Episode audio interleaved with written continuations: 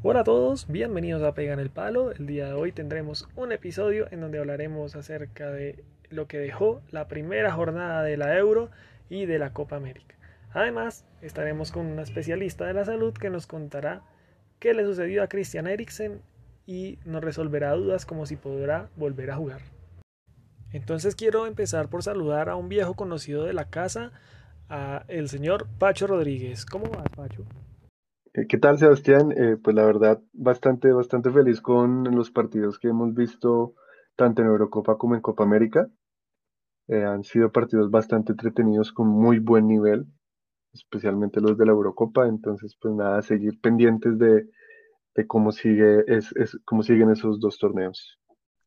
Bueno, y también tenemos el gusto de saludar al gemelo Juan Diego, alguien que entiende este deporte como ningún otro. Hola gemelo, ¿cómo vas? Muy bien, gracias Sebastián. Muchas gracias por la invitación. Y además tendremos una invitada de lujo, la doctora Angélica Kotkam, especialista en enfermedades infecciosas, que trabaja en el Hospital de Bellevue de Nueva York. Hola Angélica, qué gusto tenerte por aquí. Hola Sebas, hola chicos, gracias por la invitación. Bueno Angélica, queríamos preguntarte eh, algo acerca de lo que sucedió, lo que fue la noticia de la semana, el infarto que tuvo Christian Eriksen durante el partido de Dinamarca-Finlandia, cuando al minuto 42 se desplomó sobre la cancha en el clásico escandinavo. Queríamos preguntarte, Angélica, ¿qué sucedió exactamente con Christian? claro, Sebas. No, pues mira, la causa más común es una enfermedad hereditaria llamada cardiomiopatía hipertrófica, en la cual las paredes del corazón se vuelven como más anchas y más grandes. Esto puede ser común. Nosotros tenemos datos de que esta enfermedad pasa en uno en cada 50 mil muertes al año o una en cada 100 mil muertes al año de atletas. Entonces puede ser común y la muerte súbita es la causa principal de muerte en, los deportistas jóvenes. Eh, han habido varios casos de muerte súbita en deportistas y yo creo que ustedes todos están familiarizados con casos que han pasado antes. Uno muy famoso que todos los colombianos sabemos muy bien es el caso de Marc Vivien Foy de Camerún en ese partido en el 2003 contra Colombia y a él eh, desafortunadamente él colapsó y falleció a los 28 años y la autopsia dijo que él tenía cardiomiopatía hipertrófica. También han habido otros jugadores muy jóvenes, 17 años, Víctor Alfonso Guerrero en el 2006 también tuvo un colapso y otro chico a los 28 años, un, deportista que se llamaba Miklos Fejer de Benfica en el 2004 también falleció por cardiomiopatía hipertrófica. Más recientemente hubo otro jugador, Fabrice Muamba, de la República del Congo, quien colapsó en el 2002 en un partido contra el Tottenham, pero a él le fue mejor y él, y él de hecho se recuperó. Entonces, sí, esto puede pasar y lo hemos visto en varios casos. Entonces, ¿cuáles son los exámenes que se debería tomar un deportista para evitar este tipo de condiciones? Bueno, pues mira, si el deportista no tiene ninguna historia familiar de muerte súbita y si la persona nunca ha tenido ningún tipo de colapso, es decir, que ha sido completamente saludable, nosotros no recomendamos hacer ningún examen.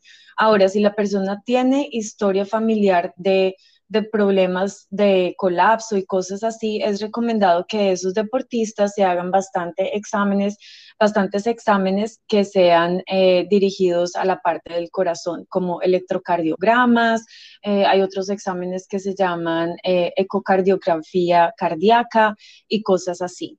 En Italia, ellos hacen de rutina electrocardiogramas en los jugadores jóvenes, pero es una práctica que por, no se está no está aprobada en todos los países y a veces puede tener problemas eh, porque si hay alguna anormalidad en el electro que no sea tan significativa, eso puede poner a los equipos y a las personas que están haciendo estos exámenes como a dudar. Entonces, ¿y ahora qué hacemos con este examen? ¿Será que este deportista sí está capacitado o no? Entonces, por eso se recomienda que los exámenes se le hagan a las personas que sí tengan una historia familiar de muerte súbita o que tengan, en su mayoría son de causa hereditaria y los síntomas, pues desafortunadamente son colapso o son personas que tienen historia de muerte súbita en la familia, en especial en familiares que son menores de 50 años. Entonces, es bien importante que los jugadores se les haga un, eh, un buen examen y una historia eh, pues médica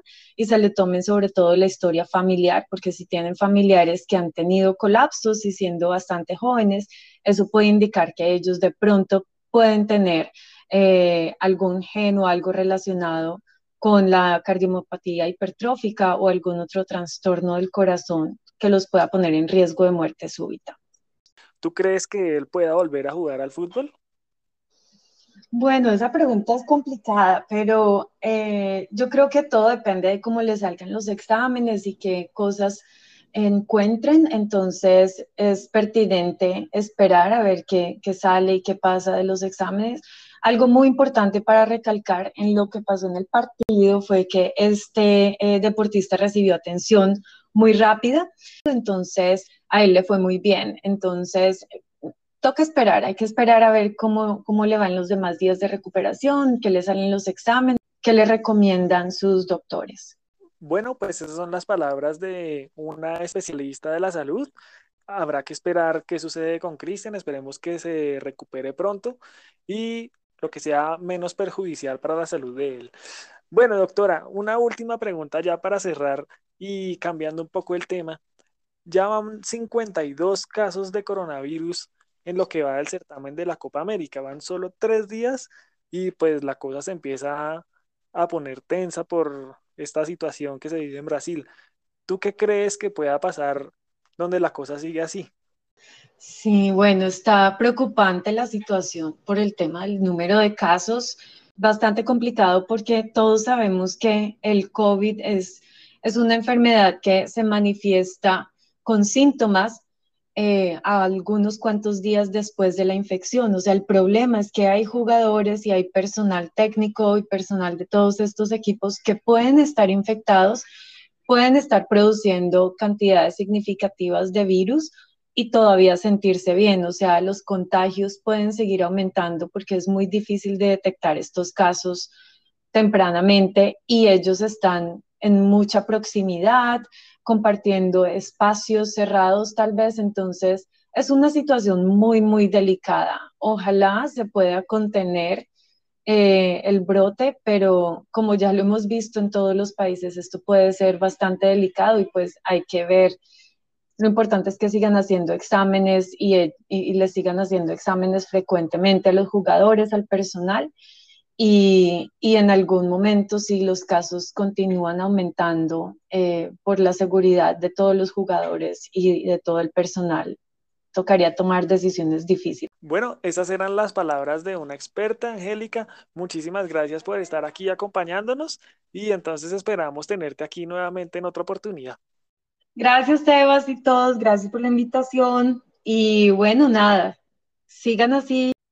Entremos en materia, hablemos un poquito de la selección Colombia y lo que fue el partido ante Ecuador, lo que podríamos decir nosotros los colombianos, una revancha del 6-1. Bueno, le ganamos a Ecuador 1 por 0 con gol de Edwin Cardona, un partido muy cerrado, con muy pocas opciones para los dos equipos y pues con nuevos jugadores en campo, nuevos debutantes, así que ¿cómo viste tú el partido? La verdad es que pues se vieron cosas interesantes por parte de Colombia, de hecho, lo del lateral Muñoz me parece que, que le da un poco la razón a Rueda en su convocatoria.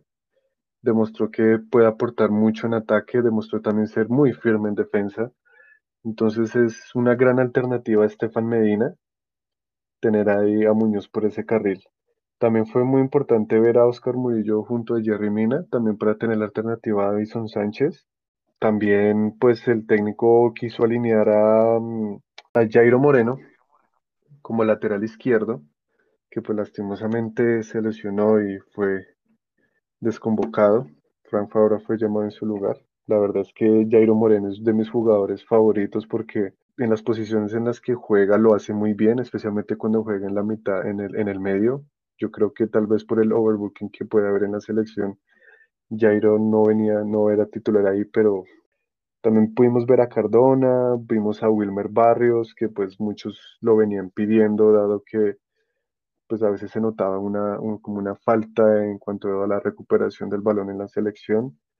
Se vieron cosas interesantes, como veníamos hablando en programas anteriores, la Copa América pues era el escenario perfecto para probar nuevos jugadores, para mirar alineaciones, tácticas y pues eh, la victoria también le da como ese respiro a la selección de corregir ganando, porque igual también hay cosas que corregir.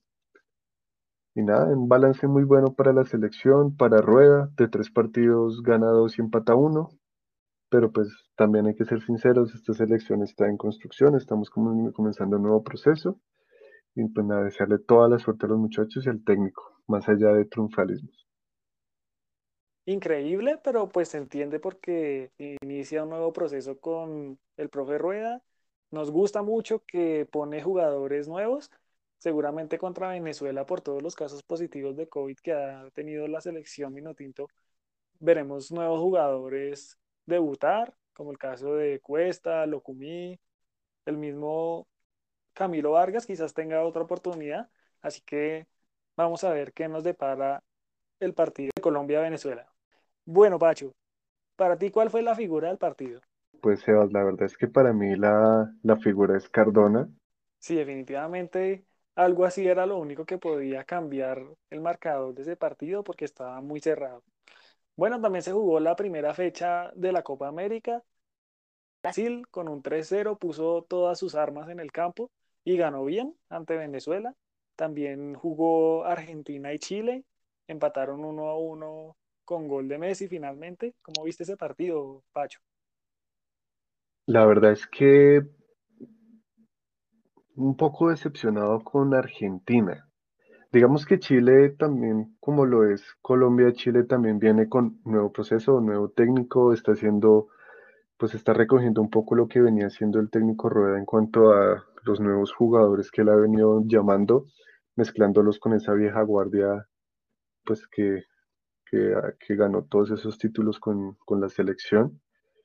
Entonces digamos que se puede perdonar en Chile que tenga ciertos tropiezos, que todavía no tenga como esa claridad en el juego que antes tenía con, bueno, con Rueda, con San Paoli, que también recogieron ese testigo de Bielsa.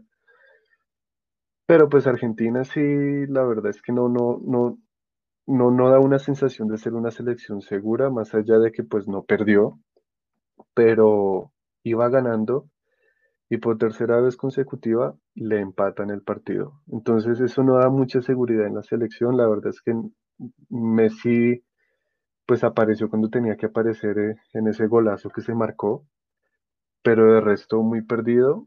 También yo creo que, bueno, también dándole un poco de aval a Scaloni, también hay que decir que de pronto él está probando una forma de juego en la cual Messi no sea el centro de todo, sino como que otros jugadores se, intenten mostrar más, por ejemplo Rodrigo de Paul, Celso, Paredes, que manejen un poco más el, el balón, que haya otras alternativas a Messi, pues para que Argentina deje de ser tan Messi dependiente. Sin embargo, pues el hecho de que no haya sido capaz de, de defender el resultado sí pues es, a largo plazo puede llegar a ser un poco preocupante.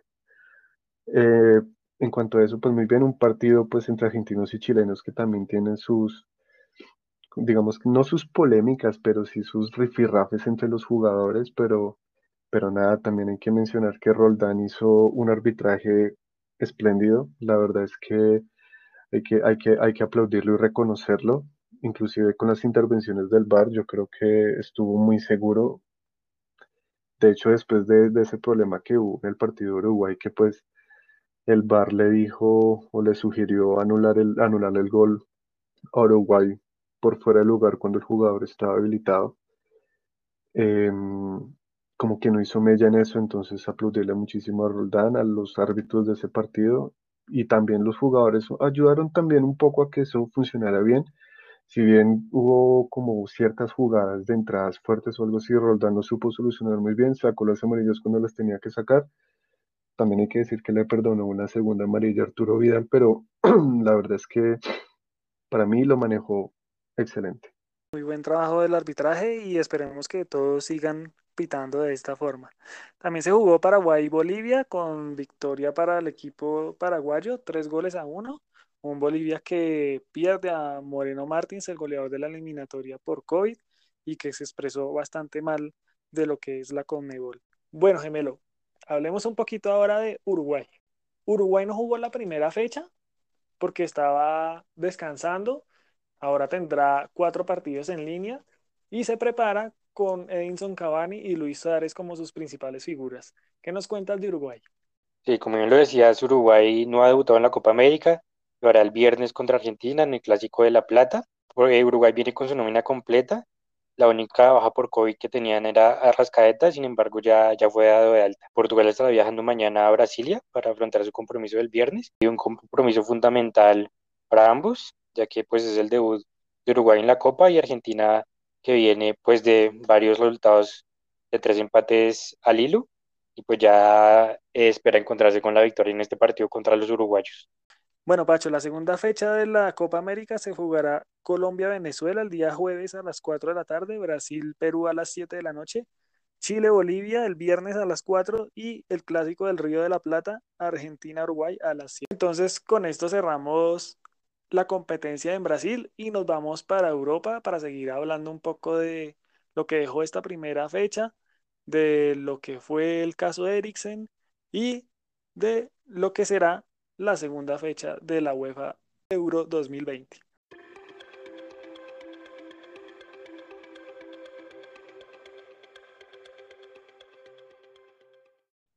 Bueno, volvemos aquí con Pega en el Palo. Eh, vamos a hablar un poco de lo que fue esta primera fecha de la Euro. En, programas anteriores ya hablamos un poco de lo que fue el partido inaugural entre Turquía e Italia, con victoria de Italia 3-0. Eh, vamos a hacer un breve repaso sobre cada uno de los partidos que se jugaron. Eh, para el, por el grupo A, Gales y Suiza empataron 1 1. la verdad es que se esperaba un poco más del equipo suizo, ya que por por nombre este es mucho más que el equipo galés. Sin embargo, Gales se supo defender muy bien en el campo y siempre intentó buscar las contras, especialmente con, con James y un poco con Bale. Sin embargo, pues se notó especialmente que, el, que la, la estrella galesa, Gareth Bale, todavía le falta un poco más de físico. Bueno, eh, también se jugó por el grupo B el, partido Dinamarca-Finlandia, eh, debut del equipo finlandés en Eurocopas. Eh, hay importante mencionar, y así como lo, lo, hablamos con la doctora Angélica del episodio de, de Eriksen en la mitad del partido, pues después de que pasó este altercado, el partido se reanudó y Finlandia resultó victoriosa, pues debut y victoria para el equipo finlandés, pues un poco amarga por el episodio que ya mencionamos. También se jugó el partido Bélgica contra Rusia con triunfo bastante cómodo por parte de Bélgica. Eh, la verdad sorprende, sorprende esa comunidad con la que ganó, ya que Rusia en el Mundial pues demostró ser un equipo bastante, em, ¿cómo decirlo? Era, era difícil jugarle a Rusia, ya que eran muy fuertes en defensa y en ataque con Ciudad, la verdad, metían un poco de miedo, sin embargo, pues están como, como encontrándose todavía. El día domingo se jugó Inglaterra-Croacia, victoria para los ingleses por 1 a 0. Un partido, la verdad, bastante entretenido hay que, hay, hay, que mencionar el, partido de Calvin Phillips. La verdad hizo un excelente partido. Eh, se hizo dueño del mediocampo, recuperando, cortando el juego cuando había que cortarlo, distribuyendo de una manera con, bueno, con bastante criterio los balones a lo largo del, campo inglés. Eh, también se jugó Austria-Macedonia del Norte, victoria, no voy a decir cómoda, pues el, el marcador engaña un poco, ya que Austria ganó 3-1 pero la verdad es que durante todo el partido fueron dos, equipos que, intentaban como salir a la contra uno contra el otro, pero no lograban encontrar los espacios ya que se lograban bloquear muy bien. Finalmente Austria con la entrada de, de el jugador del Augsburg, logró salir del empate, logró romper ese muro macedonio y ya Marco Arnautovic, la, la estrella austriaca, aparte de la que todos conocemos, finiquitó el encuentro. Finalmente, el día domingo cerró con el partidazo Países Bajos contra Ucrania. Partidazo lo digo por el desarrollo del juego, ya que pues en la previa iba a ser un partido entretenido, pero no como lo que fue. Eh, fue bastante emotivo. Ucrania le remontó el partido a Países Bajos en cuatro minutos. Gol en el minuto 75 de Andriy Yarmolenko, en el minuto 79 de Yaremchuk. Eh, la verdad es que se veía muy, muy parejo el encuentro. Ucrania tenía ocasiones, tenía acercamientos, Países Bajos también.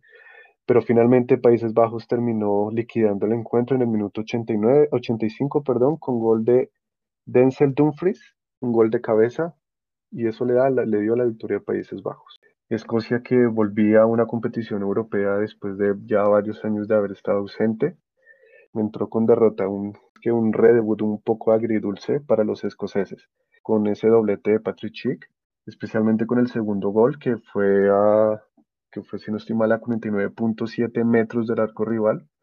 De hecho es el récord de la competición. El récord anteriormente lo ostentaba el alemán Thorsten Frings que en la Euro 2004 anotó un gol desde 38.6 metros. El siguiente partido fue Polonia-Eslovaquia. Ahí fue, digamos que otra, otra sorpresa, ya que pues Polonia todos sabemos que tiene el delantero Lewandowski.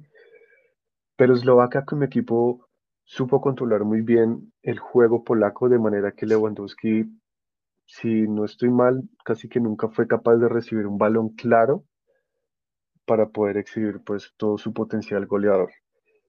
Eslovaquia lo ganó 2 a 1 como ya lo mencioné. Finalmente cerró, cerró la fecha de ayer España contra Suecia. Un 0 a 0 bastante agridulce para los españoles, ya que tenían altas expectativas sobre, sobre, sobre su equipo. De hecho, Álvaro Morata fue abucheado por su propia afición, ya que el partido se jugó en Sevilla. Eh, pero hay que recordar que España desde hace un buen tiempo ha venido con un déficit de gol. De hecho, recordemos que pues la victoria en el Mundial que ganó pues fue un 1 a 0 gol de Iniesta en la prórroga. Entonces, la verdad me parece que los abucheos y las críticas a Morata y a la selección general no son pues no son muy muy fundadas. Empate decepcionante para España, esperemos a ver que en la siguiente fecha pues pueda levantar un poco. Bueno, Pacho, gracias por tu resumen de la fecha. También se jugó por el grupo F Francia-Alemania, quizás el partido más atractivo de esta primera jornada de la Euro, con victoria de los campeones del mundo 1 por 0, un autogol de Matt Hummels y con un equipo francés muy sólido, lleno de estrellas, jugadores muy talentosos y con un juego muy ceñido a lo que siempre han hecho estas grandes figuras. Alemania también se mostró bueno. La verdad es que es un grupo, como bien lo dicen todos, el grupo de la muerte. Definitivamente que hay tres candidatos sólidos para ganarse la Eurocopa. Así que será un bonito certamen y un lindo grupo en donde los tres pueden clasificar a octavos de final. Bueno, gemelo, ¿cómo le fue a Portugal? Un partido muy difícil para los portugueses. Al inicio del partido se les iba complicando, pero bueno, al final pudieron resolver por medio de Cristiano Ronaldo. ¿Cómo lo viste? Bueno, el partido en línea general es un partido muy trabado. Eh, sin embargo, creo que el dominio en Portugal fue pues absoluto, ¿no? Digamos que el resultado se reflejó en los últimos cinco minutos. Sin embargo, el equipo portugués tuvo el 70% de posición de, del balón y siete tiros a largo contra tres de Hungría. El equipo húngaro, la verdad, se dedicó a defenderse, un bloque muy sólido que por poco le alcanza para llevarse un punto. Como dato curioso, este partido en Budapest es el único, la única sede de la Eurocopa 2020 que, que permite el 100% de, de, público en el estadio. Y ya el partido se estraba al minuto 85 con un gol de Rafael Guerreiro, un poco extraño, de rebote. Y pues ahí se estraba un poco el partido para Portugal, que estaba como no encontraba su juego y luego Cristiano Ronaldo pues aparece, hace su doblete y pues el resultado al final refleja lo que fue el partido en el trámite, ¿no? Bien lo decías, volvió el público a los estadios en su totalidad. Es el primer partido de élite, me atrevería a decir que tenemos un estadio a full, ya que Hungría tiene vacunada al más del 70% de su población, así que los partidos que se jueguen en Budapest los veremos así, con estadio lleno y todo el público feliz. El palazo de la fecha bueno, el palazo de la fecha es para Phil Foden, que sacó un latigazo con su pierna izquierda que se estrelló contra el palo derecho del arquero de Croacia. El jugador Pedro en el palo.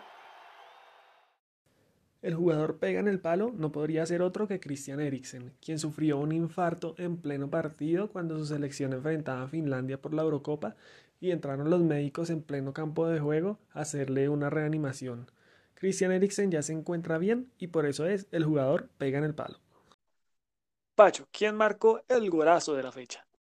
El golazo de la fecha lo marcó Patrick Schick contra Escocia desde casi mitad de cancha en el segundo gol de República Checa. El golazo de la fecha para Patrick Schick. Bueno, ahora vamos al paredón. Bueno, Pacho, preparado para las preguntas, sí, te voy a empezar con esta. ¿Te gustó la inauguración de la Copa América y de la Euro? ¿Cuál te gustó más? La verdad me gustó más la, la de la Euro. ¿Cuál fue el mejor partido de la primera fecha? Para mí, Francia-Alemania. Eh, bueno, para mí fue Holanda-Ucrania. ¿Qué equipo te sorprendió? Eslovaquia. ¿Quiénes son los favoritos para los dos certámenes? Para el Euro, para mí, como vos lo mencionaste, Francia, Portugal, Alemania y yo sumaría Italia. Y Copa América, Brasil. Listo. Eh, ¿qué jugador te sorprendió? Bueno, para mí, Patrick Schick, creo que nadie esperaba que irrumpiera como goleador, pero muy, muy, muy buena actuación del, del delantero del Leverkusen.